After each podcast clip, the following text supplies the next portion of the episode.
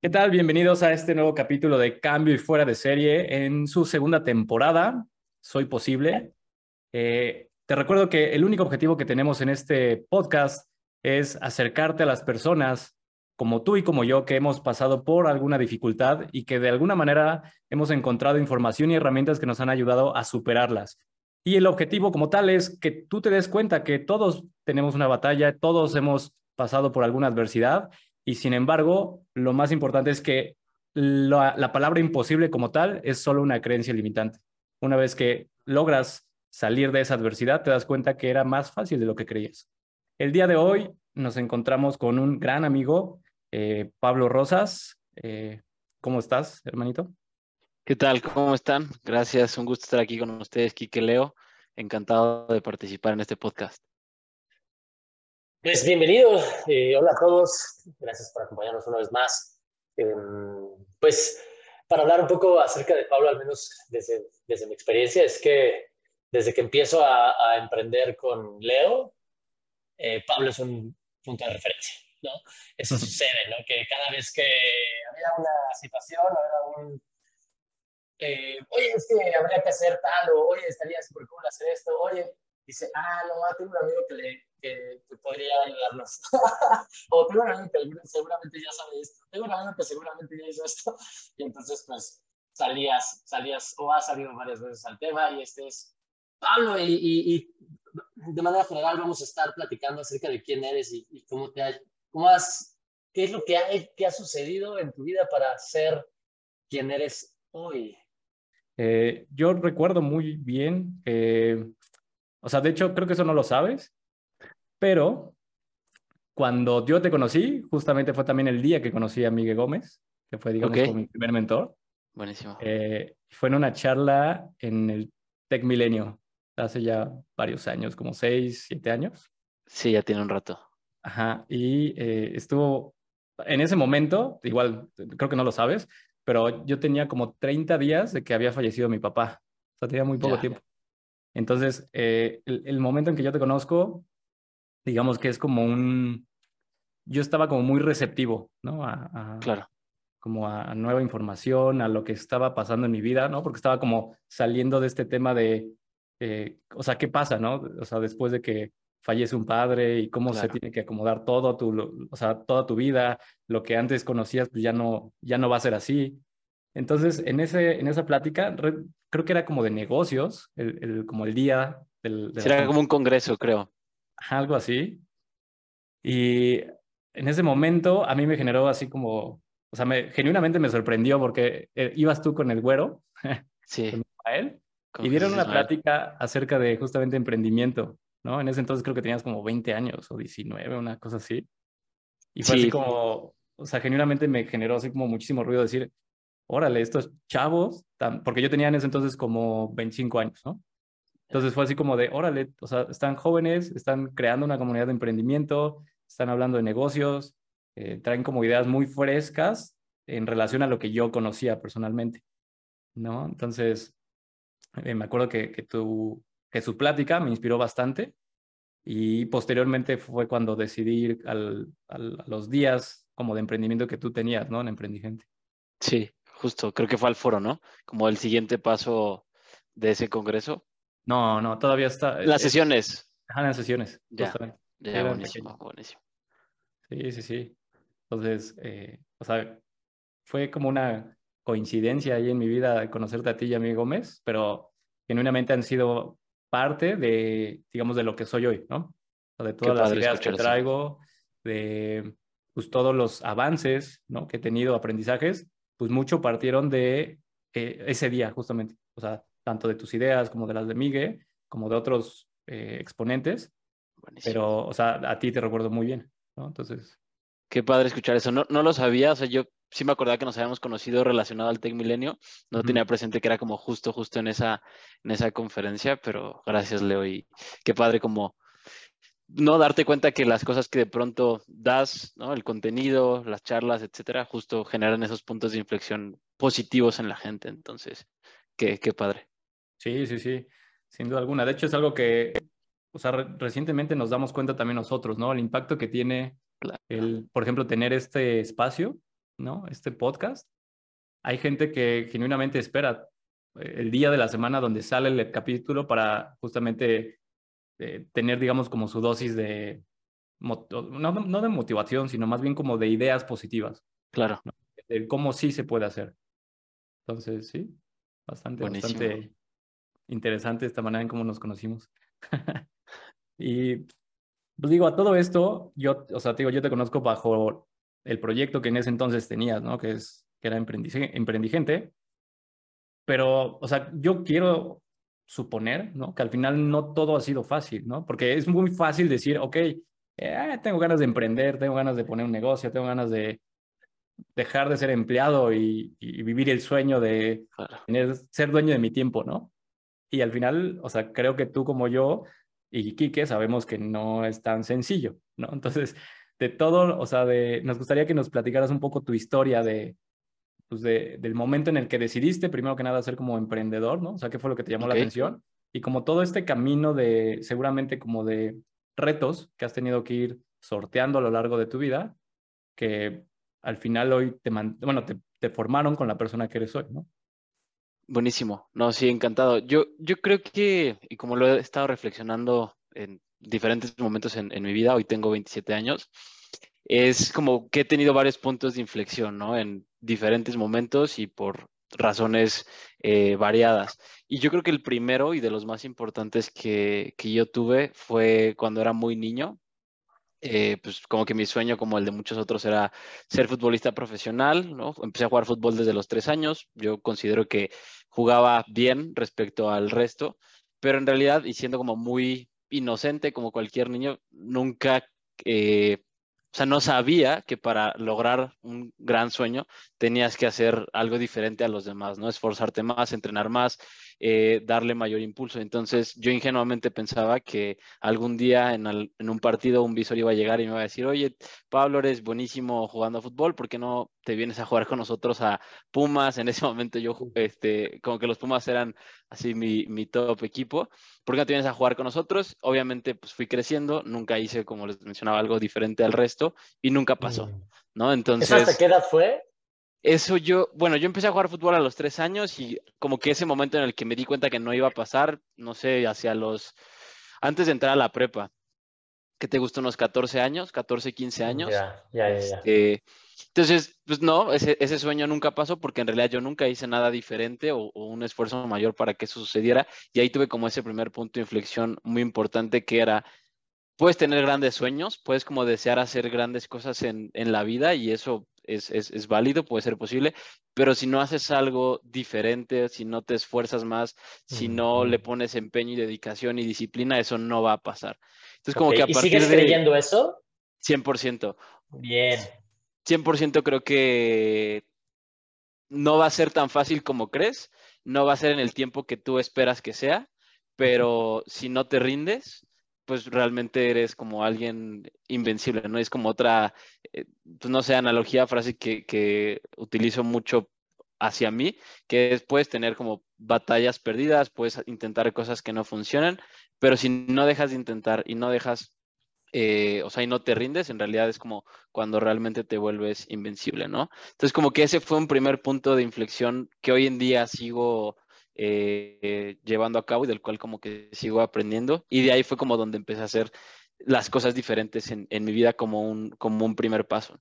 Y el otro como gran punto de inflexión que me gustaría compartirles es en el momento que decido emprender, ¿no? Entonces yo venía de pues, una familia donde de manera natural como que la parte profesional era graduarte y trabajar para, para una empresa. Y yo veía que mi papá trabajaba, yo veía que, que, mi papá trabajaba en una empresa y como que eso era pues, lo, lo, correcto, ¿no? Lo, lo, normal, ¿no? Este, despertarte, ir a trabajar y, y, listo, ¿no? Y entonces, un día, no me acuerdo por qué, este, bueno, yo, más bien yo empecé a trabajar en, en, una, en una empresa haciendo prácticas y ahí yo veía como que la gente no estaba feliz, como que lo que hacían no les encantaba, como que realmente estaban ahí pues porque o no querían arriesgar e intentar otra opción o porque no querían como, este, pues sí, sabes, como poner en riesgo lo que, lo que habían desarrollado. Entonces como que ahí me di cuenta que yo no quería eso, que yo no quería llegar a ese punto de estar en un trabajo y simplemente estar porque pues era lo que tocaba hacer. Y entonces empecé a investigar qué otras formas había de, pues no sé, de, vivir, de desarrollarte, etcétera. Y fui a un evento de la Cámara de Comercio de Querétaro y en ese momento había un empresario de una conferencia y él decía, ¿no? Que pues, hay otro camino que es justamente el ser empresario y que no tienes que esperarte a ahorrar y tener como una gran cantidad de dinero para poder empezar un proyecto, sino que puedes empezar un proyecto sin un capital y después conseguir el capital o conseguir un inversionista y empezar a desarrollarlo, ¿no? Entonces ahí fue como tanto esa, esa charla de, este empresario como el estar trabajando, digo, como prácticas en, una empresa y ver que la gente no estaba como llena de lo que hacía, fue lo que me llevó a mí a buscar Otro, otra forma de vida, otra forma de, de este, desarrollarte profesionalmente. Ok. ¿Y esto tenías cuántos años? Como estaba en tercer semestre de, de la carrera, yo no sé, como unos 18, 20. sí, yo creo que por ahí más o menos. O sea, cuando empecé a hacer prácticas, que fue como mi primer, bueno, no fue el primero, pero como ya un, acercamiento más real con un trabajo, ¿no? O sea, con una empresa en forma, etcétera. Ya. Y también esto que, esto que experimentaste generó un impacto emocional, generó un print emocional. te diste cuenta que la normalidad o, sí, la normalidad de las personas es, o sea, no está padre, ¿no? O sea, porque siempre cuando, cuando, cuando, cuando estamos chicos, ¿no? Te dicen los, los papás, no, es que el mundo allá afuera no es lo que tú Y sí, pero cuando llegas a esta realidad, tu, tu, tu choque de realidad fue distinto al del, al, del, al del, resto. Tu choque de realidad no fue un, ah, sí está difícil, fue un, oye, esto apesta. ¿No? Sí, sea, fue como, o sea, sí, como verlo y decir, yo no quiero estar así el resto de mi vida. Ahí ya había leído algunos par de libros, ¿no? De desarrollo personal y, y como que comprobé lo que ahí decía, ¿no? Como, este, si, si no te cambiabas de cuadrantes y no haces como cosas diferentes, pues ibas a estar como, como empleado. Y, y, no era tanto eso, creo que tener un empleo, digo, yo tengo un empleo, no, no creo que sea algo malo, creo que el problema es estar en un lugar donde no realmente te satisface personalmente, donde no va como de acuerdo a lo que tú quieres, donde no puedes como desarrollar tus máximos talentos. Y la mayor frustración era ver que la gente se sentía así, era consciente de que se sentía así, pero no hacían nada, ¿sabes? Como se quedaban ahí. Esa es la cosa, esa es la cosa, justamente, no es, se trata de empleo, emprendedurismo, no, no, no, no, ahí no está la carnita. La carnita está en que nunca nos detenemos a saber qué diablos queremos. Exacto. Porque muchas veces un empleo puede ser algo que se le llama empleo vehículo, ¿no? O sea, claro. ¿sabes qué? Yo, Enrique, por decir un ejemplo, ¿no? Por poner un ejemplo, no, es que a mí me, me apasiona, no sé, tocar el piano, el ukulele, ¿no? por decir algo. Pero eso es mi, mi, mi, mi hobby y eso lo hago con una banda o lo que sea y, pues sé que mi estilo de vida no sería el que me gusta si solamente hago eso, así que pues tengo un empleo para el que soy bueno, que disfruto, pero eso es mi, ese es mi side hustle, mi empleo es mi side hustle, mi, mi, enfoque principal está en lo que me hace feliz, en lo que, en lo que mi vida vibra, ¿no? Y tengo un empleo con el cual que cumplo y mientras tanto mi vida sigue brillando. Y esto solo es un ejemplo burdo que acabo de inventar, pero en realidad la, la verdadera tarea está en el autocuestionamiento. 100%. Y yo creo que a las personas no nos gusta como hacernos esas preguntas que sabemos que la respuesta y la pregunta van a ser muy incómodas, porque, o muy incómodos porque una vez que te das cuenta que donde estás no es el lugar que te va a llevar a lo que quieres lograr o no es el mejor lugar para desarrollarte, la siguiente decisión es dejarlo. Pero dejar ese lugar, ese trabajo, ese lo que sea, implica varias cosas que no estás como necesariamente o en su mayoría dispuesto a hacer. Y, continuando un poco... dejarlo es, es hacer el extra, ¿no? Ajá, exacto, como, como hacer algo aparte, aparte de eso. Y, bueno, como después de, continuando un poco con la historia, después de que pasa esto, que me doy cuenta, mi siguiente paso era, pues, ok, negocios, ¿no? Y lo decía Leo, 20 años y están como hablando de negocios. Yo lo que hice fue, yo no soy un experto en eso, no conozco nada, mi realidad es otra. Eh, hice un grupo de WhatsApp para compartir con amigos noticias, ¿no? ¿Qué otros eventos había? Como un poco empezarme a enrolar en este, en este mundo que en ese momento yo no sabía que era emprendimiento, simplemente sabía que era como otra forma de, de, vivir. Y ahí fue donde nace este proyecto que, que mencionó Leo, ¿no? Que es Emprendigente, un grupo de WhatsApp donde con amigos compartíamos eso. Y entonces empezaba a participar en otras conferencias como la que les mencionaba. Y yo pues hablaba con la gente, ¿no? Y le decía, oye, mira, tengo un grupo de WhatsApp donde lo que hacemos es hablar de esto y esto. ¿Te gustaría ser parte?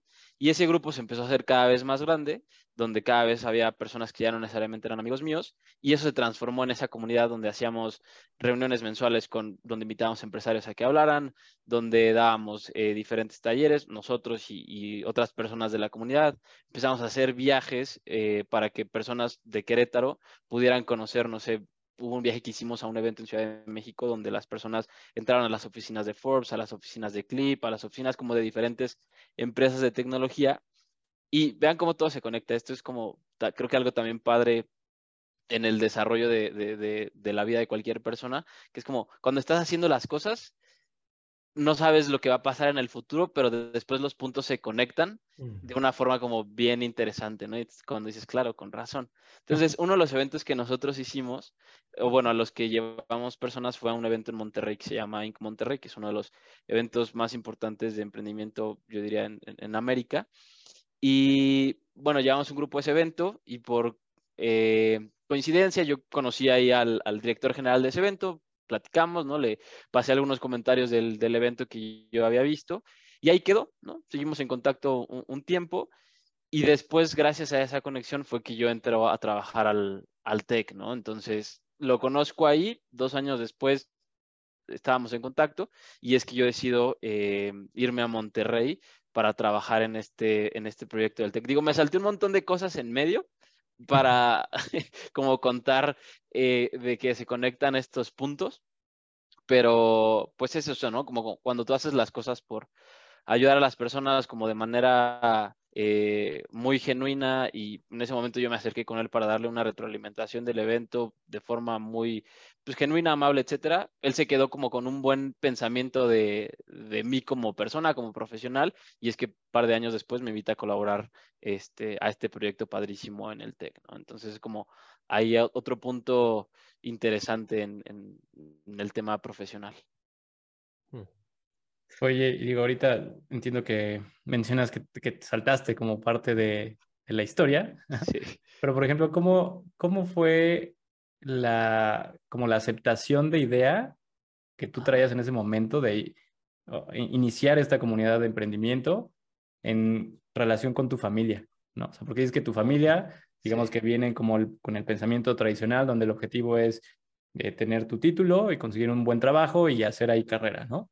Entonces, ¿qué pasa cuando tú les dices, oye, tengo ganas de hacer esto? Que es como completamente diferente con lo que pues, uno, un padre esperaría, ¿no?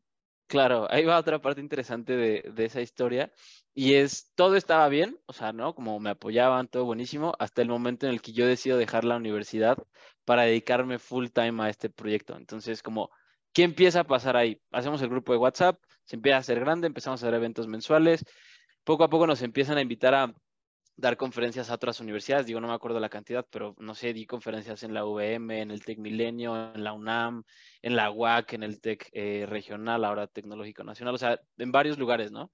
Entonces, el proyecto no empezó para hacer dinero, pero de pronto empezamos a ver que eso se podía convertir en un negocio, vender una membresía, vender los viajes, las conferencias obviamente no las vendíamos, pero como que empezamos a transformarlo, a, buscar hacerlo un, negocio, ya no nada más un, un proyecto como para eh, con un propósito social. Y pues digo, no me acuerdo la edad, pero lo mencionó luego, unos 20 años, pon tú. Muy ingenuamente dije, no, pues ya con esto la vamos a romper y esto se va a hacer enorme y vamos a ganar un buen de dinero y entonces ya, ¿para qué ocupo la escuela? Mejor me voy a salir. Entonces, con mi familia todo está muy bien hasta el punto que decido dejar la universidad. Ahí se hace como un choque entre mi mamá y yo, mi papá y yo, mi papá con mi mamá, y al final, ¿no? Después de varias conversaciones, de varias discusiones, eh, me dicen lo siguiente, y es como, ok, si tú realmente crees que como esa es la mejor decisión, te vamos a apoyar, pero vamos a poner un tiempo, ¿no? O sea, como vamos a darle un año, dedícale todo tu tiempo a este proyecto, nosotros te, te apoyamos, pero si en un año esto no ves, vemos que funciona, no vemos que avance, pues regresas a estudiar, ¿no? Entonces, pues le dediqué todo un año, hicimos cosas padrísimas y al final yo solo me di cuenta que pues el proyecto, digo, también éramos como muy jóvenes, cometimos varios errores, había como ciertas cosas que no sabíamos, que no hicimos de la mejor forma y yo mismo decido regresar a, a terminar de estudiar la carrera, ¿no? Entonces, digamos que respecto a mi familia, fue una aceptación buena de, de, buscar un camino diferente de vida, hablando como de desarrollar un proyecto de, de negocio. No fue la, como que el, la mayor aceptación cuando decidí dejar la universidad, pero sí en cuanto a, pues, probar, ¿no? Y, y ya después como obviamente regresar a, a, a, una decisión inteligente que era terminar la escuela, ¿no? Oye, y de todo esto que, o sea, digamos, como de esta etapa de Pablo, ¿no? De, de, de, generar y de hacer crecer este proyecto, o sea, en ese momento, por lo que entiendo, pues, o sea, tu, tu contexto no era tan de empresarios, ¿no? Entonces, obviamente, como dices, ¿no? Cometieron errores que probablemente era porque no sabían, pero en ese momento. ¿cuáles eran como las dificultades que tú veías? Que dijiste, no manches, es que es imposible que un chavito de 19 años sin una carrera pueda sí. hacer esto, ¿no? Que probablemente sí hiciste cosas que pues una persona diría, no manches, o sea, está cañón. Sí, yo creo que ahí pasaron como varias cosas. Hablando de, del reto, yo creo que el reto más, más grande y, y también como la caída más fuerte fue cuando decidimos hacer el foro. O sea, hacíamos los eventos mensuales, hacíamos los talleres y un día se, se, nos ocurrió hacer un foro de 1.300 personas en el Teatro Metropolitano de Querétaro, traer speakers como Pedro Ferris de Con, Spencer Hoffman, Daniel Acosta, los directores editoriales de Forbes y nosotros decíamos que, o sea, que era una gran idea y que después de ese foro como que todo se iba hacia arriba. Y el reto más grande que teníamos era, pues, con qué dinero hacíamos el foro, ¿no? O sea, las membresías, no me acuerdo, las vendíamos creo que en menos de mil pesos y habíamos vendido algunas pero en realidad no teníamos el, el, financiamiento que se requería para hacer ese foro. Entonces, el reto más grande que tuvimos ahí fue, eh, o que veíamos que teníamos, era pues, conseguir el financiamiento. Eh, un inversionista ángel apostó por el proyecto y, y confió en nosotros, ¿no? La, lo cual estuvimos siempre muy, muy agradecidos. Y bueno, conseguimos los fondos, hicimos el evento, fuimos a un montón de universidades a promocionarlo, publicidad, este, eh, pues, mandamos a hacer lonas, todo. El boleto era muy barato, o sea, había como, me acuerdo, tres rangos de boletos, desde 135 pesos y creo que el más caro costaba 900. Y la caída hacia abajo fue que el foro, o sea, no, no fue un mal evento, digo, ahorita creo que Leo fue, entonces Leo nos dirá si fue un buen o mal evento, pero no vendimos lo suficiente. Entonces perdimos dinero, o sea, dinero de, de, de la inversión que habíamos recibido, y ahí viene como la siguiente parte más fuerte, pero también un aprendizaje que fue pues no decirle al inversionista que no lo habíamos logrado, que no habíamos vendido los boletos suficientes, que no habíamos vendido los patrocinios suficientes y que pues habíamos perdido un porcentaje de, del dinero a la inversión que nos habían dado, ¿no? Entonces, yo me acuerdo que ya una vez que había pasado el evento y que no habíamos conseguido la lana, pues yo estaba, pues me sentía preocupado, me sentía mal de pues, irle a decir a quien había confiado en nosotros que habíamos perdido su dinero, ¿no? Y, y ahí me di cuenta, digo, tuvimos la conversación, era una inversión de pues de riesgo de cierta forma, o sea, digamos que ahí no, no hubo mayor problema, estuvimos trabajando con él eh, un tiempo para otra cosa que, que, veamos tener relación como con temas de emprendimiento. Y ahí como otra, otra parte interesante de aprendizaje fue nunca el peor escenario que tienes en tu cabeza, ¿no? O sea, como que siempre que tienes un problema, tu cabeza te juega mil escenarios y piensa como que en las peores situaciones y casi, casi como hasta la muerte.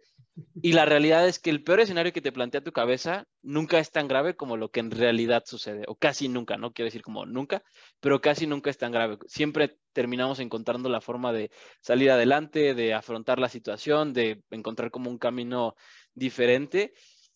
Y tu cerebro pues te juega en contra, ¿no? Y entonces en lugar de ayudarte a estar más tranquilo, a hacer mejor las cosas, y te dejas guiar por ese peor escenario y por esas miles de situaciones que la, que la cabeza o el cerebro plantean, pues te puedes ir en una espiral hacia abajo, ¿no? Entonces como que ahí también fue un aprendizaje de, de no dejarte vencer por la mente y que el peor escenario no es tan grave como, como tú creerías. En vez de podcast me siento en clase.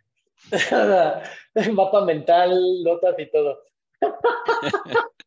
Brutal, estaba anote y anote puntos y frases y cosas que, que pues en mi experiencia en emprendimiento, que es mucho más corta que la de ustedes, eh, he aprendido muchas cosas y ahorita lo que mencionas, lo mencionas con tanta elocuencia y me dices, con puntos y comas y bien breves, y digo, anota eso. sí, al final, eh, si has leído el libro de Green Lights de Matthew McConaughey, eh, ahí menciona algo y dice, en tu vida vas a vivir millones de crisis, pero solo un puñado van a ser reales. Sí. ¿No? Y a eso te refieres, ¿no? Que claro.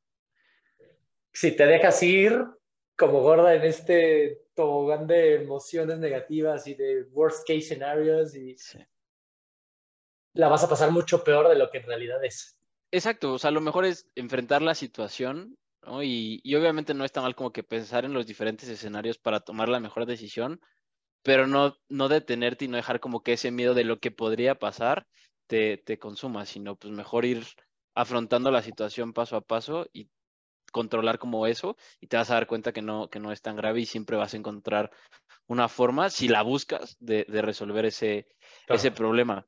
Y, y, el otro punto que quería comentar de la pregunta que me hacías, Leo, es como de cómo una, o sea, cómo veía yo una persona de 20 años como haciendo esas cosas y a mí me pasó algo al revés, pero creo que es igual de peligroso lo que me pasó a mí que lo, que lo opuesto, ¿no? Y me refiero al tema del ego. O sea, mi problema no fue como no creer que podía hacer las cosas, como no creer que podía lograrlo, como no confiar en mí. Ese no fue mi problema. Mi problema fue completamente opuesto de un tema de ego en el que yo me sentía invencible, yo creía que merecía todo, yo creía que lo que estaba haciendo era, el, o sea, sí, como casi, casi intocable. Y entonces ahí hubo como muchas malas decisiones por ego, por, por no tener humildad, por no darme cuenta que pues, lo que estaba desarrollando sí era muy padre, sí era muy bueno, pero tampoco sabía todo, ¿no? Entonces, creo que, y es muy fácil cuando estás haciendo algo donde la gente te lo aplaude, donde das conferencias, donde, digamos, hay como un reconocimiento público,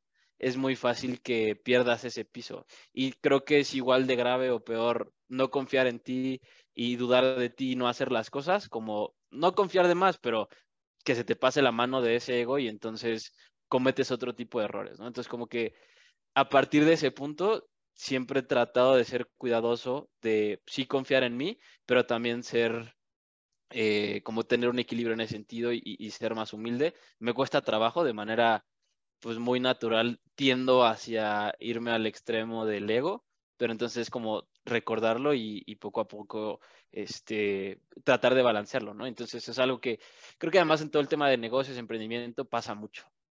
Y es, eso me gustaría, me gustaría poner, eh, profundizar un poquito en eso. Eh. Hay algo muy claro y algo que me repito muchísimo es no puedo ver lo que no puedo ver. Uh -huh. ¿Sí? En este caso, en ese momento, tú no podías ver esta lección que tienes. Claro. ¿Cómo alguien que no puede ver, que también confiere en malo, cómo en ese momento, cuando todos te lo aplauden, qué señales, qué banderas rojas puedes encontrar que alguien que que dicen, no, es que mi proyecto es increíble, es que soy buenísimo, es que todo el mundo me lo dice. Y es que, ¿qué banderas rojas puedes encontrar que le pueda ayudar a las personas a decir, ah, ah, a ver, ya me dijeron esto, uh, ojo aquí, te estás pasando de ego, te estás pasando de confianza? ¿Qué banderas puedes encontrar y qué consecuencias viste tú en la que te, que te hicieron aprender la lección? Yo creo que uno, una de esas banderas rojas es cuando entras a una sala, a un lugar o a lo que sea, y crees que eres el más inteligente de la sala sin ni siquiera conocer a las personas, sin ni siquiera como este darles ¿no? una, una, oportunidad. O sea, creo que ya hay como una gran señal de que traes un ego enorme. Y eso me pasaba a mí. O sea, yo entraba a, no sé, dar una conferencia, lo que fuera, y yo ya creía que era más inteligente que cualquier persona que estuviera este, ahí esa es una. Y la otra es cuando estás como audiencia, ¿no? Escuchando, etcétera, y las cosas que estás diciendo, tú internamente estás pensando, no, eso ya lo sé, no, eso no es correcto por esto y esto y esto. O sea, como en lugar de abrirte, escuchar, recibir, procesar la información y ver qué sí funciona y qué no, creo que esas son como dos señales este, importantes. Las consecuencias pueden ser varias, ¿no? Obviamente desde pues, perder amistades, ¿no? Perder oportunidades de negocio, cometer errores, perder dinero, pero pues yo creo que la de las más fuertes es la caída, ¿no? O sea, cuando te das cuenta que no eres tan invencible como creías, que en realidad el proyecto que tú creías que era disruptivo y millonario en realidad no lo es, procesar eso personalmente creo que es como difícil, ¿no? Y doloroso y entonces te enfrentas a la realidad, porque el otro era una idea que tú tenías de lo que era el proyecto, de lo que tú eras, y entonces como ese choque de realidad es igual de, duro y es, es un duelo al final de cuentas, como todo ese proceso. Claro, si al final el, duelo es eh, doler, ¿no? Es, una, es un dolor, tal cual duelo por, por una pérdida, ¿no? De algo que, que ya no existe. Pregunta, ¿crees que al principio mencionabas que si puedes soñar en grande, eh, puedes soñar en grande, pero si no accionas en grande no va a suceder. Y decías, cuando no te rindes te vuelves imparable. ¿Cómo encuentras este balance entre mi proyecto está poca madre y yo no me rindo? Aún, ok, hasta aquí llegué porque ya el mundo me está gritando hasta aquí llegó. Yo ¿Cómo creo que... esa humildad y ese balance en el... No es que no me puedo rendir. Ojo, yo, Sí, no, te, entiendo perfecto. Y yo aquí es bueno como aclarar, el, cuando digo el no rendirse, no significa como ser terco y no dejar ir algo que tal vez no va a funcionar, sino no rendirte en, si tú quieres ser empresario y construir una empresa, no dejar de mm. intentar cosas, no que siempre tenga que ser la misma, mm, ¿no? Entonces, a veces también eh, la decisión correcta es cerrar un ciclo y empezar algo diferente. Y lo voy a contar un poco como cómo lo viví yo. Entonces, pasa este tema del foro. En ese momento yo ya no estaba estudiando, estaba dedicado en eso. No funciona, un poco hay como, digamos, se rompe el vestuario en el equipo por, por todo este tema de, del foro. Cada quien decide seguir con, con, su vida. Yo me voy a terminar la, la universidad. Y digamos que lo que yo hice para vivir este duelo, como que quería alejarme de todo ese mundo, ¿no? Entonces me metí a hacer prácticas otra vez y, ya como que dije, no, ¿sabes qué? Creo que esto de negocios, de emprendimiento no es para mí, me voy a meter a trabajar otra vez. Me metí a hacer prácticas otra vez en otra empresa diferente. Yo estudié ingeniería industrial, entonces me metí a un tema de industria automotriz. Y simplemente reafirmé que yo no quería eso, ¿no? Entonces me, o sea, siempre lo platico. O sea, te rendiste un ratito y dijiste, no, no, no, no, ya te ya te No, y espérate, porque lo que viene está bien padre. No, no tuve con una sola vez. Entonces, voy, me meto a trabajar a una empresa. Yo me acuerdo que me daba, no sé, como ponerme las botas con casquillo de seguridad, entrar a la, a la fábrica, hacer estudio de tiempos y movimiento. O sea, vaya, interesante, pero no era lo que yo quería. Entonces me empieza a ocurrir otra idea que esta idea no la hice tan, tan pública como, como lo emprendí gente, pero era un proyecto que se llamaba Trading Room, ¿no? Entonces ahí queríamos dar cursos de finanzas personales y queríamos dar este, cursos de cómo ayudar a la gente a invertir. Yo no soy experto en temas de inversiones, pero justo hicimos un equipo con alguien que, que sí tenía toda la carrera y demás, ¿no? Entonces empiezo otra vez esto como side business, empezar a dar los cursos, etcétera. Y un día, es que a mí como me pasaba era como que de pronto se me iluminaba la cabeza y decía, no, ya, si no es hoy, no va a ser nunca. Así fue cuando me salí de la universidad, me pasó lo mismo con este proyecto y literal, casi casi de un día para otro en ese mismo día, fui y renuncié a ese trabajo porque yo otra vez creía que este proyecto de Trading Room iba a ser el proyecto millonario. Renuncio, todavía eran prácticas, no me salí de la escuela, pero sí, sí lo puse en pausa como, como un semestre, o sea, sí lo dejé un poco en hold tantito, este, y le dediqué full a ese proyecto, menos tiempo, ¿no? Lo de Emprendigente la primera vez fue un año. Entonces, me voy a hacer este proyecto con este equipo y vuelvo a reactivar Emprendigente, ¿no? Entonces, ahí empiezo a hacer estas dos cosas y de nuevo no funciona, ¿no? O sea, de nuevo errores. ¿Cuál fue el error que cometimos ahí que hoy lo veo clarísimo? Y mis papás me decían, Pablo, es que, o sea, dale, pero no creo que sea buena idea. Nos fuimos a rentar una oficina hermosa, en un coworking padrísimo y ahí hacíamos los eventos y todo muy padre, pero obviamente pues el negocio, o sea, no, no daba, era más, y, fíjate cómo, cómo te engaña la, mente, ¿no? O sea, como más el, la aspiración de querer ser algo que era ser emprendedor y estar en una oficina padre y bla, bla, bla, que realmente el negocio fuera funcional. Entonces, obviamente nos ahorcamos en gastos, no funcionó, o sea, estábamos trabajando y no dejaba nada, Ninguno de los dos proyectos funciona, decido volver a dejarlo de emprendigente. En ese punto ya lo estaba haciendo solo, ya no lo estaba haciendo con los otros este, socios que lo habíamos empezado. Y ya, ese fue como la segunda caída, digamos, dura, porque dejé el trabajo, hice dos proyectos, ninguno funcionó. Y entonces me acuerdo que ese día estaba sentado en, en, en la oficina esta que rentamos. Obviamente ya la íbamos a dejar.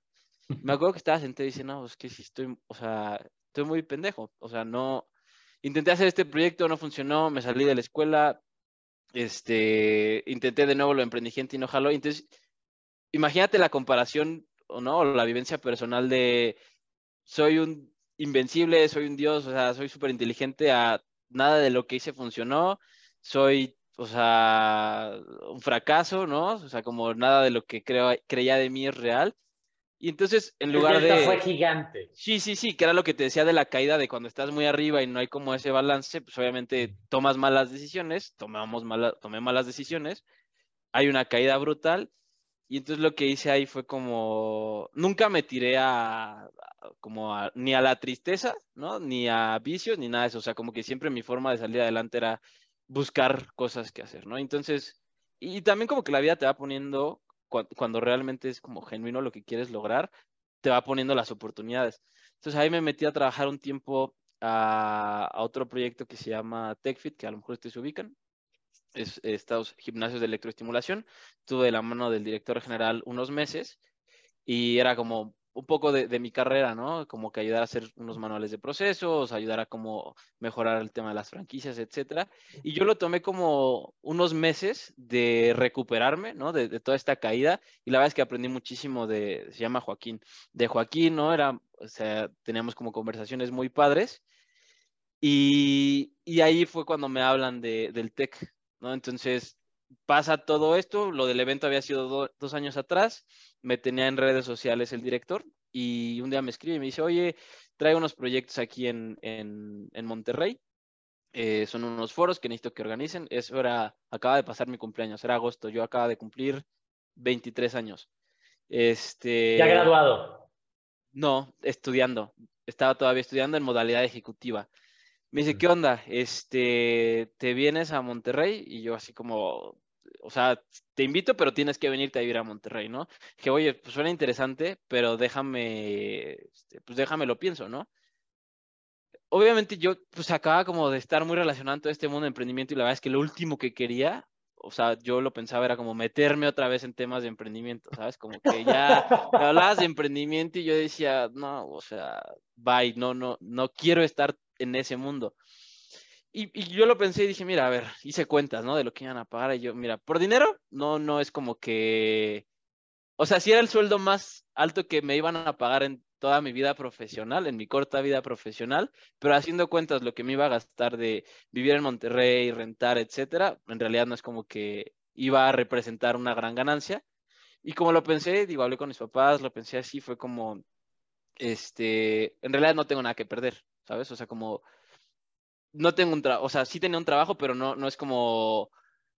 Carrera. No, tengo un proyecto, ¿no? O sea, no, no, estoy atado a algo que no pueda dejar.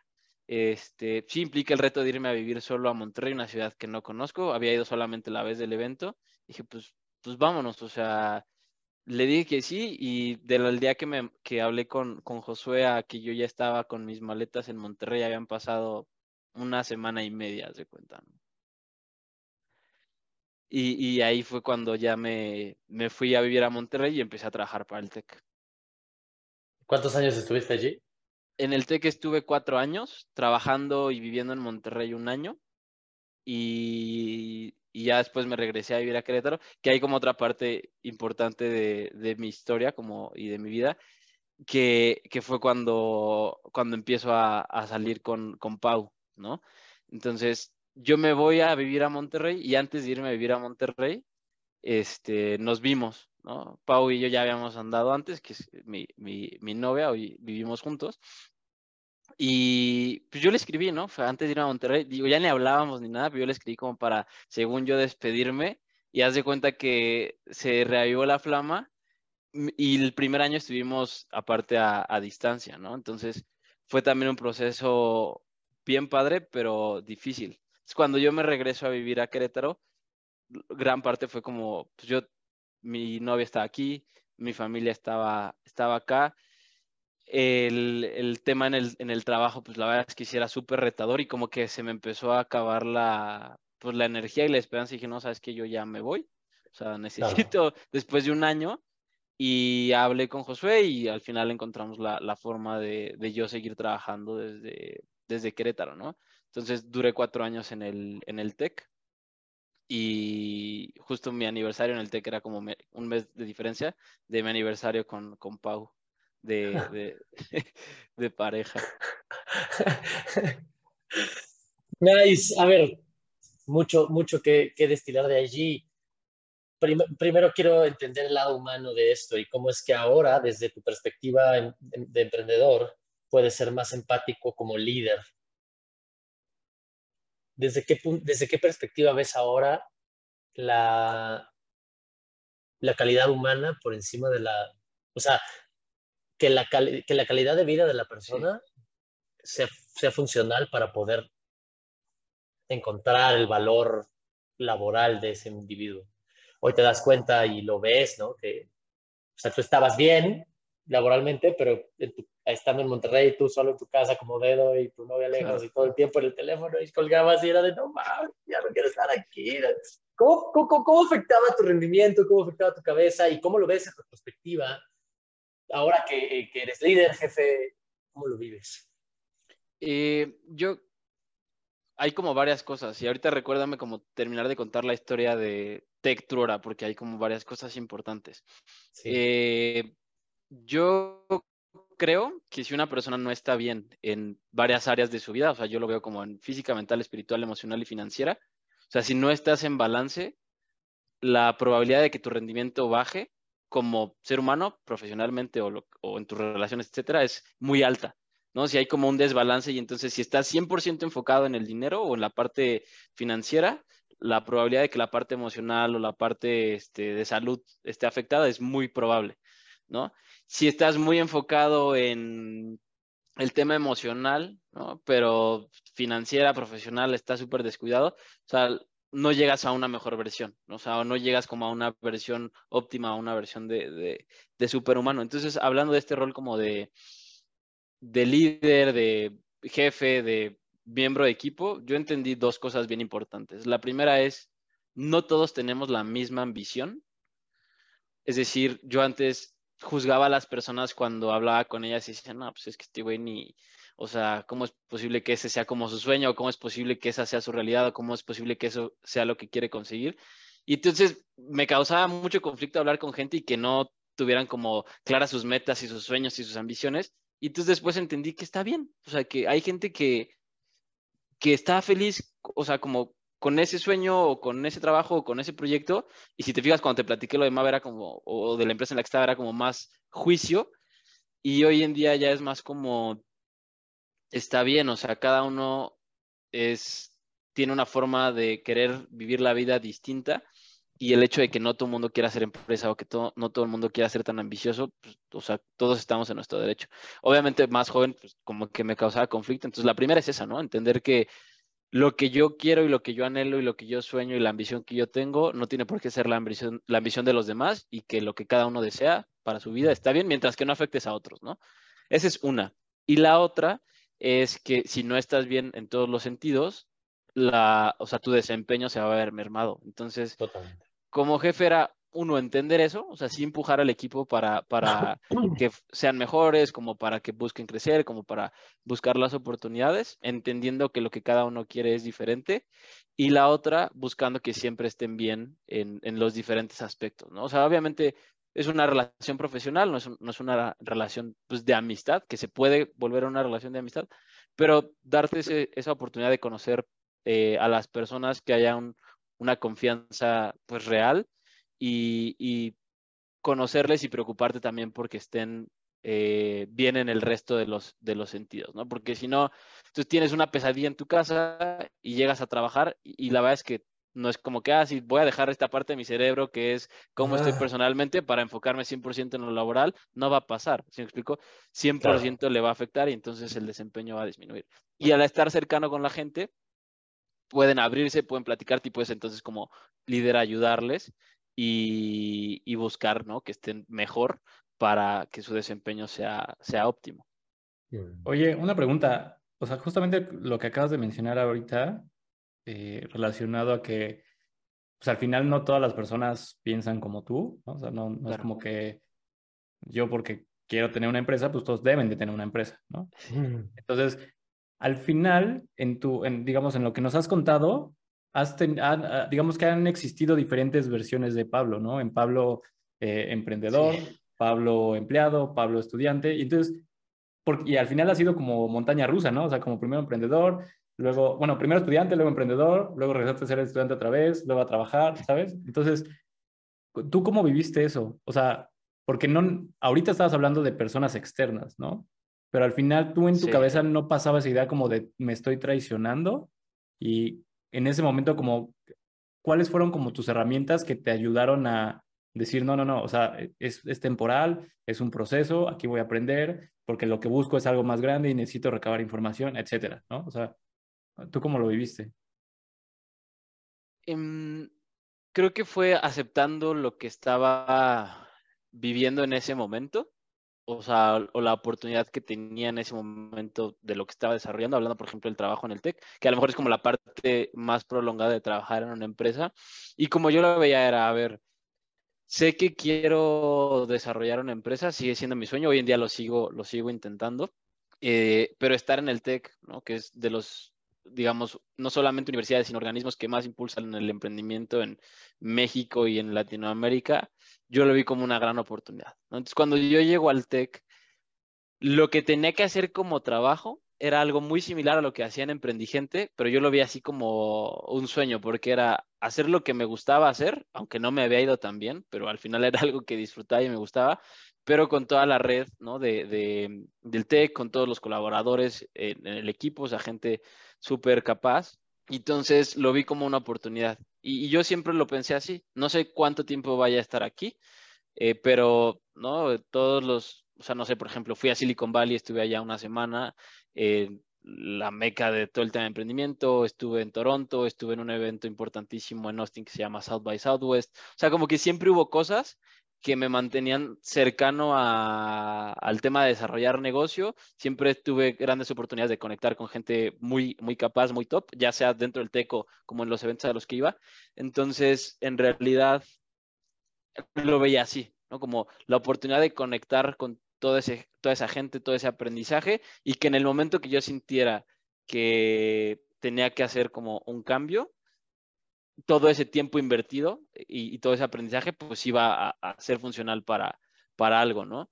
Entonces, en realidad nunca me sentí como que me engañara a mí mismo de, de estar siendo o sea, de estar como empleado y no haciendo un proyecto. En el Inter intenté algunas cosas, este, pero igual como side business no fue como, como full.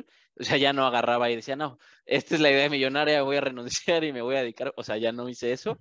Pero después de cuatro años, que ahí era lo que te decía que, que quería como recordar de platicarles. después de cuatro años en el TEC, o sea, yo empecé con un rol de organizar unos foros, siempre como que fui muy proactivo, siempre levanté la mano, siempre como que proyectos que no tenían un dueño, yo los tomaba aunque implicara más trabajo, más frustración o más retos, pero eso, esas cosas que tomé fueron las que me llevaron a visitar otros países, hacer otras cosas, ¿no? Eh, después estuve como coordinador de innovación y desarrollo de negocios, después estuve como líder del equipo de desarrollo de negocios y después de poco más de un año de este rol y ya pues cuatro años en el TEC, empecé a como justo a sentir eso, ¿no? Que, que ya necesitaba algo diferente, que quería estar en otro tipo de, pues, de proyecto o de iniciativa, que quería generar más ingresos y fue cuando empecé a, a, este, pues a buscar, ¿no? Oportunidades diferentes, no de que me voy a salir a emprender un proyecto de cero, porque hoy en día, como yo lo pienso que es el mejor camino, es tener un empleo que, que sea full time, donde ganes este, bien. Y en el Inter, casi casi desde el primer día, empezar a desarrollar una idea de negocio, un proyecto de emprendimiento. Y en el momento que tu proyecto, o sea, tu side business te deje más ingreso que lo que te deje tu empleo, entonces sí dedicarte 100% a eso y ya estar como, como full en emprendimiento. O sea, hoy ya no lo pienso como dejarlo todo y, trabajar en eso, sino más bien como un balance. Y también porque vas adquiriendo eh, otros compromisos y ves la vida de forma, de forma distinta, ¿no? Entonces, digamos que la parte fácil hubiera sido, pues, me quedo en el TEC, yo la verdad es que en el TEC tenía grandes prestaciones, el, el, rol que tenía tenía como unas facilidades eh, muy buenas, el TEC como empresa es, es pues, ¿no? un monstruo y, y, es muy grande, lo más fácil era quedarme ahí. Lo más difícil era pues dar el, el salto, buscar otras cosas y digamos renunciar a eso que era un camino pues de cierta forma seguro, ¿no? Mientras yo siguiera haciendo bien mi trabajo, las oportunidades iban a tomar tiempo, pero al final ahí iban a estar. Entonces, lo difícil era cambiarme y como yo lo pensaba era, quiero hacer una startup, que fue una conferencia que di hace poquito en el Tech Milenio, donde emprender tiene diferentes tipos de emprendimiento, ¿no? Entonces, el tipo de emprendimiento que yo quiero desarrollar o al que me quiero dedicar eh, el resto de mi vida es una startup, ¿no? Que una startup es un emprendimiento donde tiene mucho que ver con tecnología o donde, la oportunidad de negocio es amplia, es global y a través de la tecnología lo puedes hacer realidad, no sé, como Kavak, como Clip, como Bitso. Esas son o fueron startups, ¿no? Entonces, para mí un paso obligado antes de fundar una startup propia era trabajar en una, ¿no? Entonces, esa es como una de las razones por las cuales yo decido moverme a Truora, que era una startup que ya tenía digamos, cinco años de operación, donde era un equipo balanceado entre que no era un equipo de miles de personas, pero tampoco era un equipo de 20 personas donde el riesgo era como muy alto. Entonces, como que cumplía varios factores, ¿no? Y sí fue difícil como encontrar todas las cosas que yo, que yo buscaba y hoy en día lo veo así, ¿no? Estoy como aportando todo mi conocimiento y mi experiencia en, en, esta, en esta compañía eh, y era como un paso obligado para justo poder este, después desarrollar, desarrollar una, ¿no? ¿Y qué te hizo? O sea, si no me recuerdo, creo que me comentaste que te buscaron o tú los buscaste. Yo toqué varias puertas, hubo, principalmente toqué puertas, o sea, toqué en varias, no fue nada fácil. ¿Por qué ah. creo yo que no fue fácil encontrar este, lo que estaba buscando? Uno, porque después lo convertí como en algo muy específico, o sea, una startup de ciertas características, este, en cuanto a inversión recibida, en cuanto al rol, etcétera. Y la otra, bien que mal, yo estaba en una universidad. Aunque estuviera en el área de emprendimiento, aunque estuviera, o sea, no estuviera enfocado en la academia, si yo, yo creo que así lo veían ellos, ¿no? O sea, si tú eres un reclutador de una startup, pues buscas gente que esté en tecnología, ¿no? Que estén en, en, empresas, que estén en negocios, no, no en una universidad. Entonces, yo creo que para mí eso, en lugar de de pronto jugarme a favor, era pues un poco en contra, ¿no? Entonces, me tardé un ratito en, encontrar eso. Al final tenía un par de ofertas y, decidí irme por, por Truara por estas cosas que les, que les digo. Y sería como otra cosa que yo le diría a la gente, como el, eh, dependiendo de nuevo de qué quieras, pero la otra startup en la que yo tenía como la oportunidad era enfocada en educación.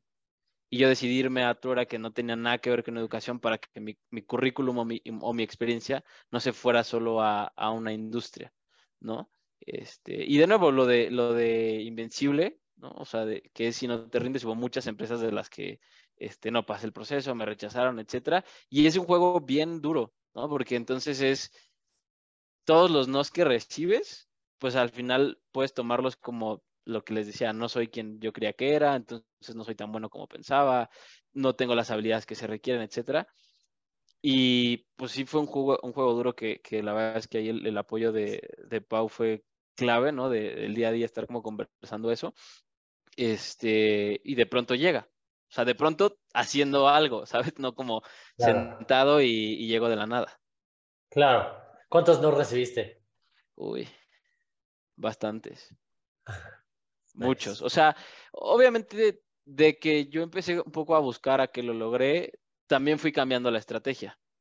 Este, o sea, primero como que le tiré a varias cosas, después ya lo empecé a segmentar a, por ejemplo, al principio yo estaba buscándonos en corporativos, en temas de innovación, en organismos que también hicieran proyectos de innovación corporativa o en startups. Después lo segmenté solo a, solo a startups y solo a roles no operativos, sino a roles de desarrollo de negocio.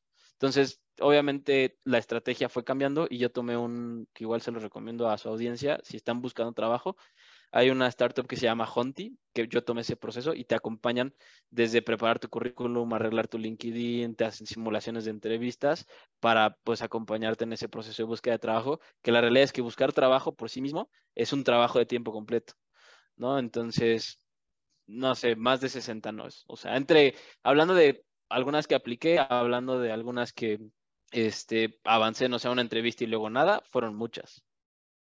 Y digo, y digo el número por si alguien está viviendo eso. Eh, Justo. O sea, que sepan que así es, ¿sabes? O sea, yo creía que tenía un gran perfil, ¿no? Cuatro años trabajando en la mejor universidad de Latinoamérica, un poco de récords como emprendedor, o sea, desarrollo personal a full, ¿no? Libros, etcétera. Y aún así, o sea, fue muy difícil, ¿no? Obviamente hay gente que pues, muy rápido lo puede encontrar y, le deseo eso a todos aquellos que estén buscando. Pero también el camino puede ser como me pasó a mí, que, que no es nada sencillo, ¿no? Que normalmente así es.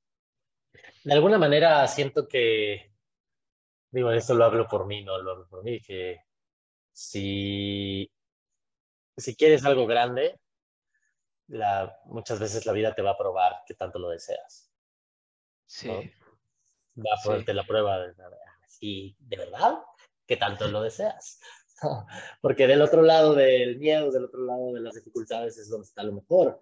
Y no todos tienen lo mejor, porque pues no todos lo desean tanto. ¿no? Claro.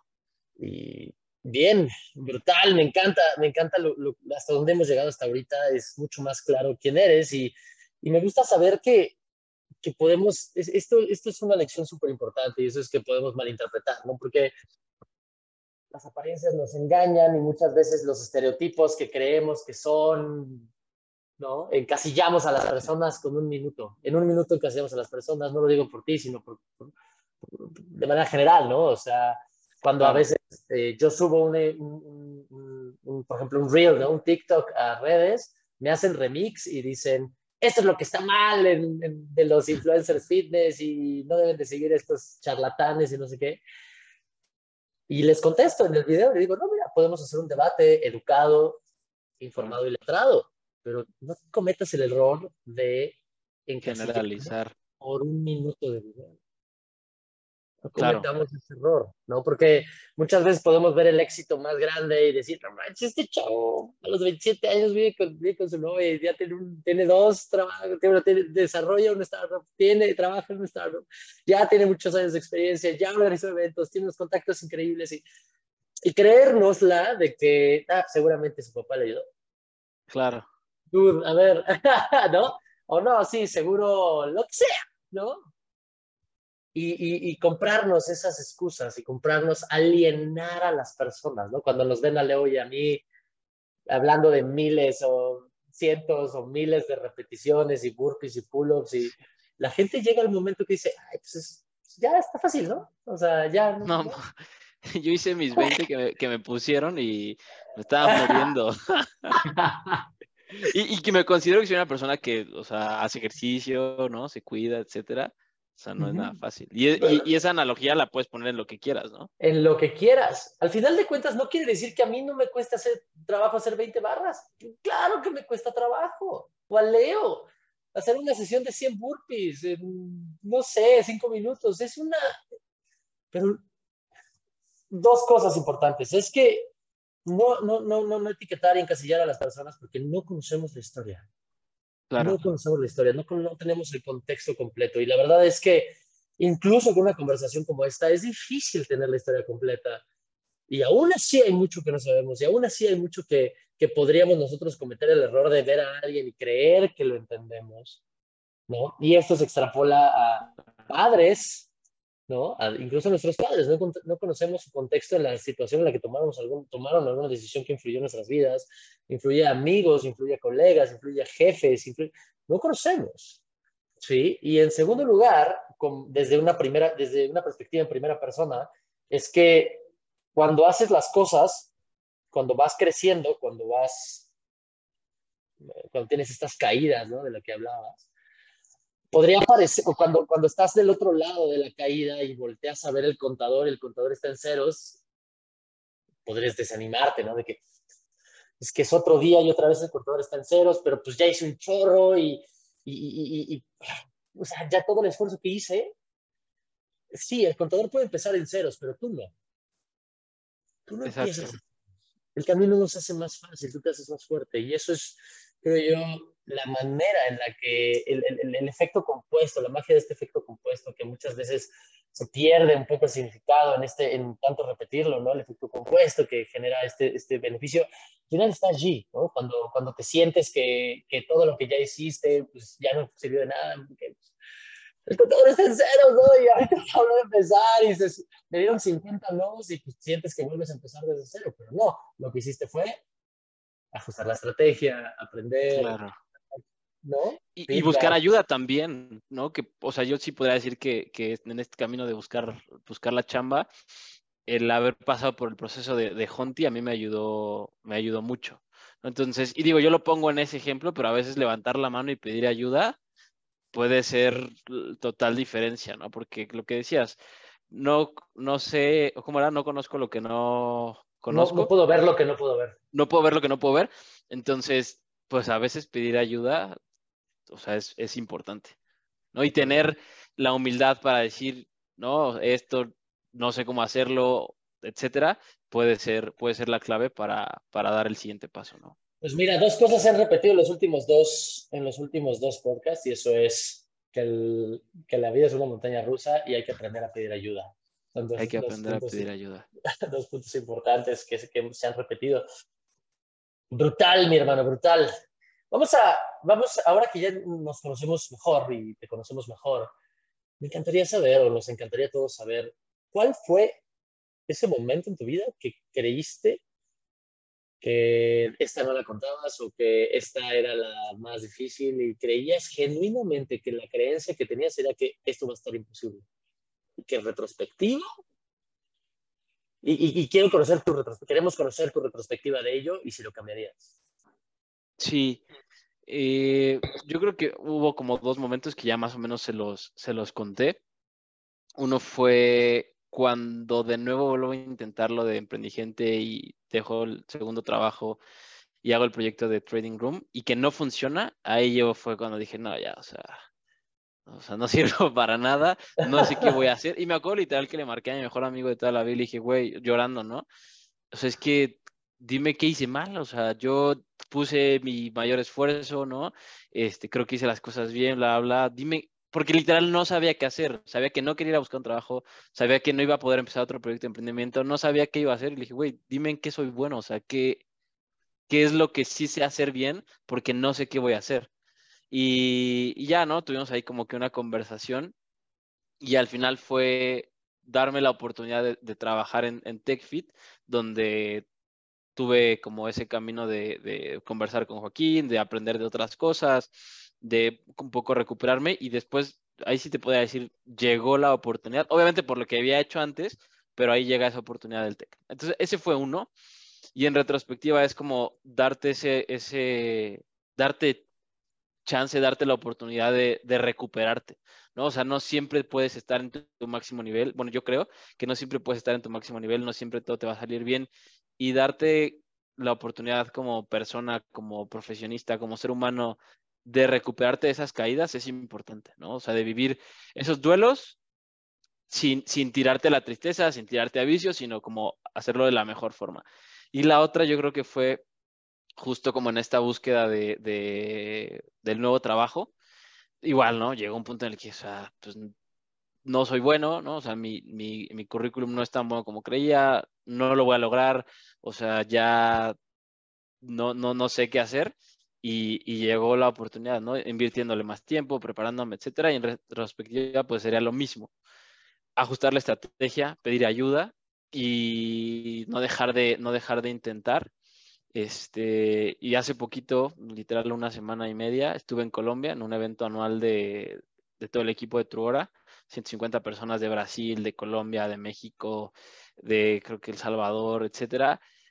No, y fue como bien padre vivir ese viaje y decir, madres, güey, si me hubiera rendido, no hubiera tenido la oportunidad de conocer a esta gente, de ser parte de este equipo, de vivir esta experiencia. Y después estuve otros días más ahí en Colombia, este, visitando fincas de café y cafeterías, ya, ya solo y como que fue ese espacio de fui a un hotel a comer un hotel hermoso muy era muy barato o sea bueno Colombia si lo comparas como hoy está la moneda pues sí es más barato que si te vas a Europa por ejemplo y me fui a comer y estaba sentada ahí viendo el partido Portugal y, y interiormente estaba como reflexionando el justo eso no o sea hoy no he logrado la, la startup que, que quiero o sea estoy haciendo un proyecto que se llama Uncover este, ahí va jalando, ¿no? Somos un equipo muy bueno, pero hoy en día no me dedico a eso, no me da dinero, o sea, ¿sabes? Es un proyecto Y, y entonces estaba sentado y estaba reflexionando como, o sea, hoy en día me siento muy contento de que tengo una, una relación de pareja, o sea, muy, muy bonita, como que hemos construido que también ha sido todo un camino, ¿no? Y podríamos hacer un podcast de, de ese tema. Este, creo que tengo el trabajo que, que, deseaba, ¿no? En una startup de este estilo. Justo yo quería que fuera una startup para abrir el mercado en México, etcétera. Y aparte estoy, no me he rendido en seguir intentando el proyecto que, en el que me quiero dedicar el resto de mi vida, que sea, que sea una startup, ¿no? Entonces, eso es como te lo podría platicar, como de esas dos crisis o como de esos dos momentos difíciles al día de hoy. Y obviamente tengo otros miles de problemas en, la cabeza del día a día, pero, o sea, de eso se trata, ¿no? El punto aquí es, cuando ves las cosas imposibles, sin duda hay un momento en el que dices, ah, es que esto ya, ya hasta te la compras, ¿no? Claro. Esto ya, o sea, de, de aquí no pasó, ya ves tu vida debajo de un puente, ¿no? y la, la, clave es esa, que a todos nos pasa y, genuinamente el objetivo de todo esto y el objetivo de platicar contigo, que me encanta tu historia y genuinamente, te digo, estoy, estoy en clase más que en podcast, eh, es, es entender genuinamente que cuando tú crees que hay algo imposible, es eso, crees, ¿no? Crees. Exacto. ¿Qué es, qué, qué es una creencia? Es, es el filtro por el cual ves la realidad. Eso es una creencia. Es el filtro por el cual ves la realidad. Si tú traes unos lentes rojos, vas a ver la realidad roja. Si claro. traes unos lentes azules, vas a ver la realidad en azul. Si tú te pones los ojos de, lo, de que es imposible, los lentes de que es imposible, pues lo vas a ver así, a través del imposible. Pero sin duda alguna hay herramientas, hay, hay maneras, hay enfoques, hay personas, hay contextos con los que tú te puedes acercar para cambiar esta creencia y quitarte estos lentes. Sí. ¿Qué, ¿Cuál crees que en estos dos casos, al menos puntuales, en los que tú creías que la cosa era imposible, qué hiciste? ¿Qué herramientas, qué cosas hiciste para quitarte ese lente? El lente de lo imposible y darte cuenta un, no, no, no, a ver, a ver, a ver no, sí se puede por aquí. ¿Qué pasa si hago esto? ¿Y si sí lo logro? ¿Qué, qué sucedió? ¿O algo que nos quieras compartir?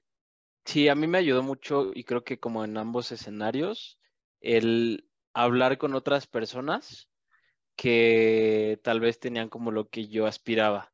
Entonces, por ejemplo, hablando del trabajo, yo le escribía a varios amigos que veía, ¿no? Que donde ellos estaban o, donde estaban este, colaborando, etcétera y que me platicaran un poco, ¿no? O sea, como para ver, güey, pues sí se puede, no, no es, no es imposible a lo que yo estoy aspirando.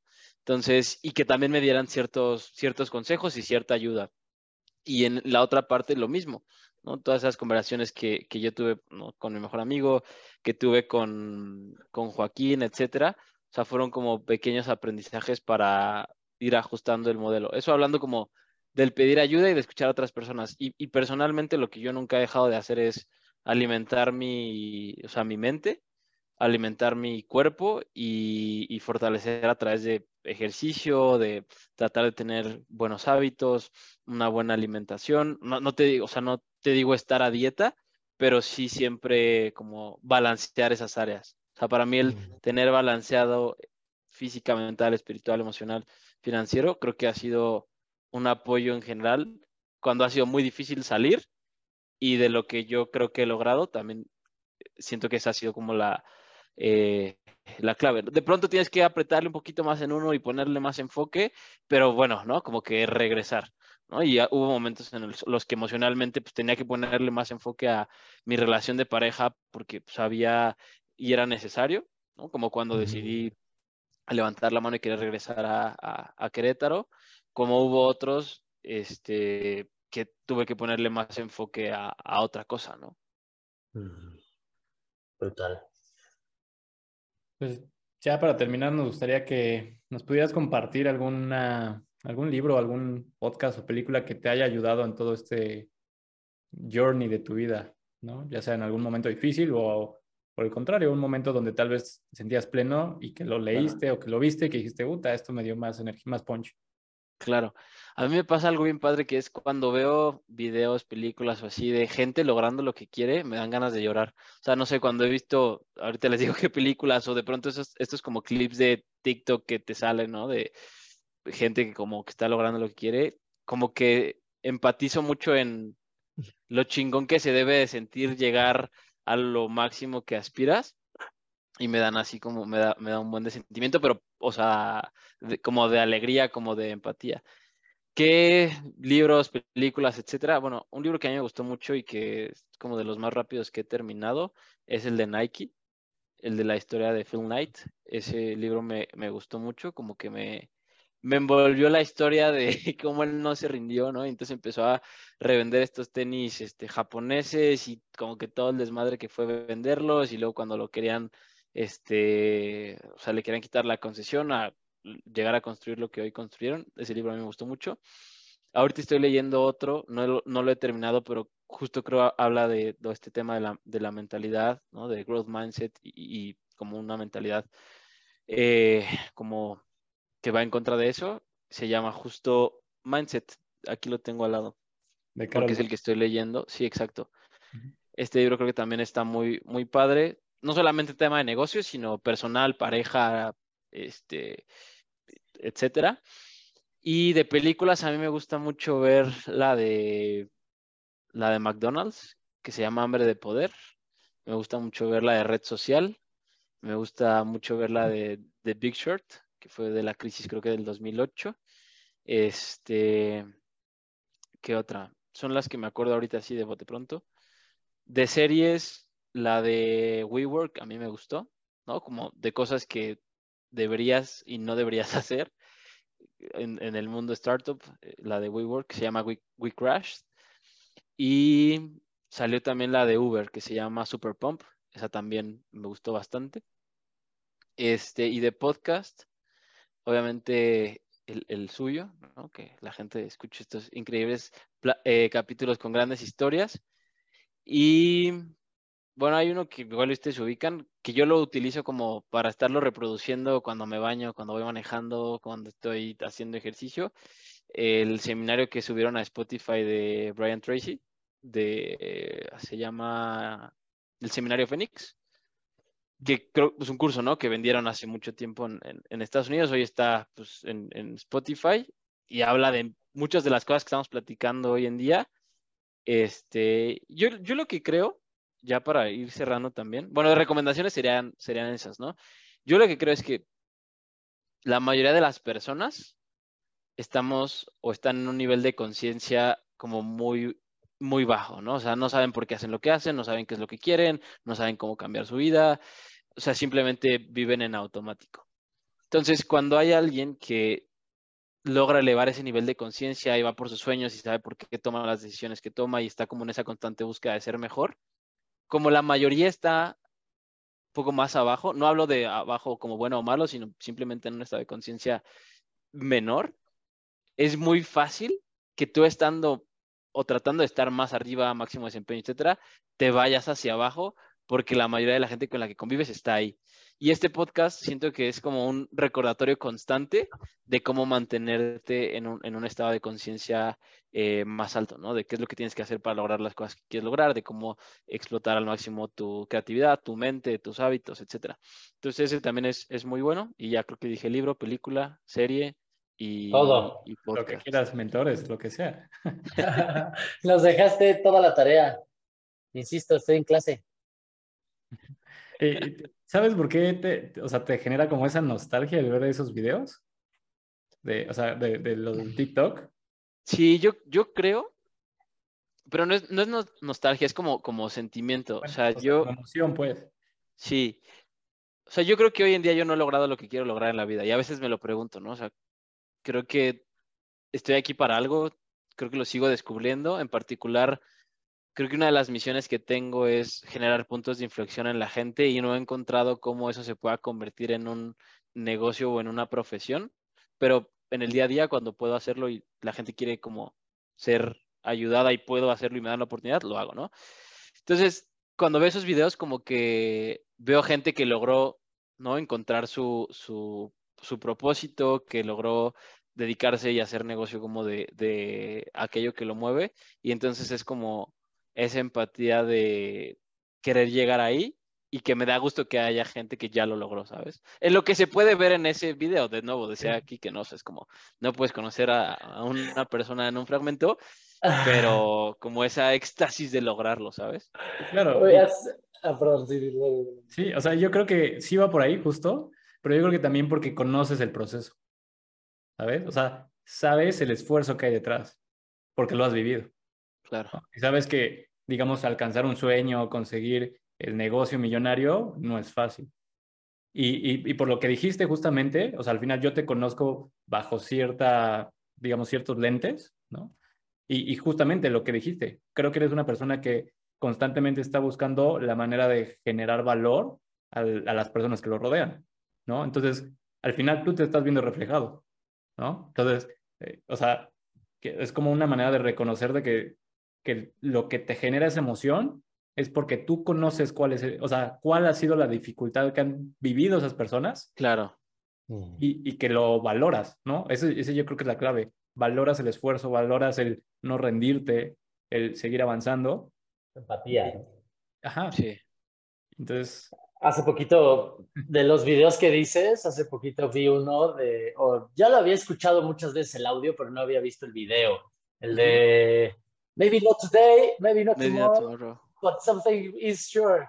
One day I will be champion, I promise. Y así, escena siguiente, lo logró, y, el gesto que tiene, el gesto de mames, ¿sabes? a mí me hizo chillar y lo vi seis veces y chillé las seis veces. Y, y, y, es eso, es esa empatía de decir, I feel you, bro. O sea, sí, sí, sí, sí, está caro, pero pues, pero pues gracias, gracias por recordarme que sí, es posible. 100%, 100%. Y es, digo, ojalá el mundo tuviera más personas que logran eso, ¿no? Porque entonces sería algo bien distinto. Pero, pues, poniendo tu granito de arena y tú buscando hacer eso, es, es padre, ¿no? Brutal. Brutal. ¿Algo más que, que quieras agregar antes de despedirnos? Sí, sí, me vino una última idea a la cabeza que a veces, como tú sabes de tus capacidades, ¿no? Tú sabes que eres como una gran persona, que tienes mucho que aportar. Y creo que muchas veces como que tratas de, como de guardarlo, como de no ponerlo tanto en evidencia, por miedo a lo que puedes hacer sentir al resto de personas que tal vez no están en ese punto, ¿no? Y entonces como que dices, no, mejor no voy a mostrar toda mi capacidad o mejor como que voy a ser un poquito más cuidadoso para no hacer sentir mal a los que no la tienen o a los que no la han desarrollado o lo que sea. Y creo que eso es un error, porque mientras no lo hagas por, o sea, por, afectar, sino como dar tu máximo esfuerzo y que ese máximo esfuerzo haga que los demás tengan que estirar la liga y, hacerse mejores, es como la invitación que, que yo haría, ¿no? el no tratar de disminuir tu luz porque puedes como afectar a otros, sino al contrario, hacerla todavía más grande para que eso idealmente haga que ellos se esfuercen más y, te vean como, como, una, como una inspiración, siempre con ese balance del ego que, que mencionábamos hace un rato, ¿no? Qué buen cierre. Cerrado. Sí, sí, sí. Y, o sea, bueno, yo nada más para terminar es, al final, o sea, tu historia, justamente con toda la adversidad y con todas las dificultades y todas estas caídas, al final sí han generado un efecto, ¿no? Y, eh, o sea, inicié diciendo eso. Parte de lo que hago hoy es justamente porque en algún momento te conocí, ¿no? Y que tu, digamos, la chispa que tenías en ese momento de, eh, como esta energía de emprendedor, fue, fue, algo que a mí me tocó y dije, ah, ok, quiero, me gustaría explorar eso. Claro. Y en ese momento de mi vida yo no tenía ni idea del emprendimiento, no tenía ni idea de negocios. Y creo que durante como un año, año y medio estuve yendo, o sea, eh, con diferentes mentores, incluyéndote a ti, ¿no? A, las, a las sesiones que tenías. Sí. Y donde todo el mundo hablaba de negocios y yo no tenía ni idea de qué, qué, quería, ¿no? Pero al final es justamente eso. Tú, genuinamente, tu historia es como inspiración y entonces como una conclusión para todos es no, no menosprecies lo que haces día a día. Claro. ¿no? Porque hay gente que te está viendo. y hay gente que probablemente eh, le generes un impacto tan poderoso que pueda hacer cambiar su vida, ¿no? O el rumbo de su vida. Sí. Entonces, qué chido. Yo le pondría de título, eh, no sé cómo los, los pongan, pero algo así como eh, una historia de emprendimiento en construcción, algo así. Que creo que también es padre, ¿no? Muchas veces cuando escuchas un podcast o cuando ves algún una historia así, es como siempre te hablan de ya lo logró y lo hizo así y es el top y yo puedo es como contar la historia de, güey, no lo he logrado, he logrado cosas que me reconozco y, y, disfruto, pero yo sigo pensando que donde estoy, a lo que quiero lograr, hay como todavía un camino muy amplio y está justo en esa construcción, con grandes aprendizajes del inicio al punto de hoy, ¿no? Entonces, un título así estaría cool. más bien, más bien yo creo yo me iría un, pasito más atrás y eso es que si crees que ya llegaste, la vida te va a recordar que no es así. que no es así. No, no es así, no llegas, nunca llegas. La vida no es un juego que se gana, es un juego que se juega. Estoy de acuerdo. dónde Buenísimo, bro. Vamos a cerrar con esto y es, vayan a YouTube, denle suscribirse y si nos están escuchando en, Spotify, también pueden, pueden darle like y suscribirse a nuestro podcast también en, YouTube y pueden seguir nuestras redes sociales. Eh, cada una de nuestras redes sociales las dejaremos en los comentarios del video de YouTube. Muchas gracias por acompañarnos el día de hoy en este episodio de esta nueva temporada de Soy Posible, donde te acercamos historias realmente reales de personas que han superado su imposible para demostrarte que si tú sigues en el camino y sueñas en grande y accionas en grande, tú también puedes decir, soy posible. Nos vemos en la próxima.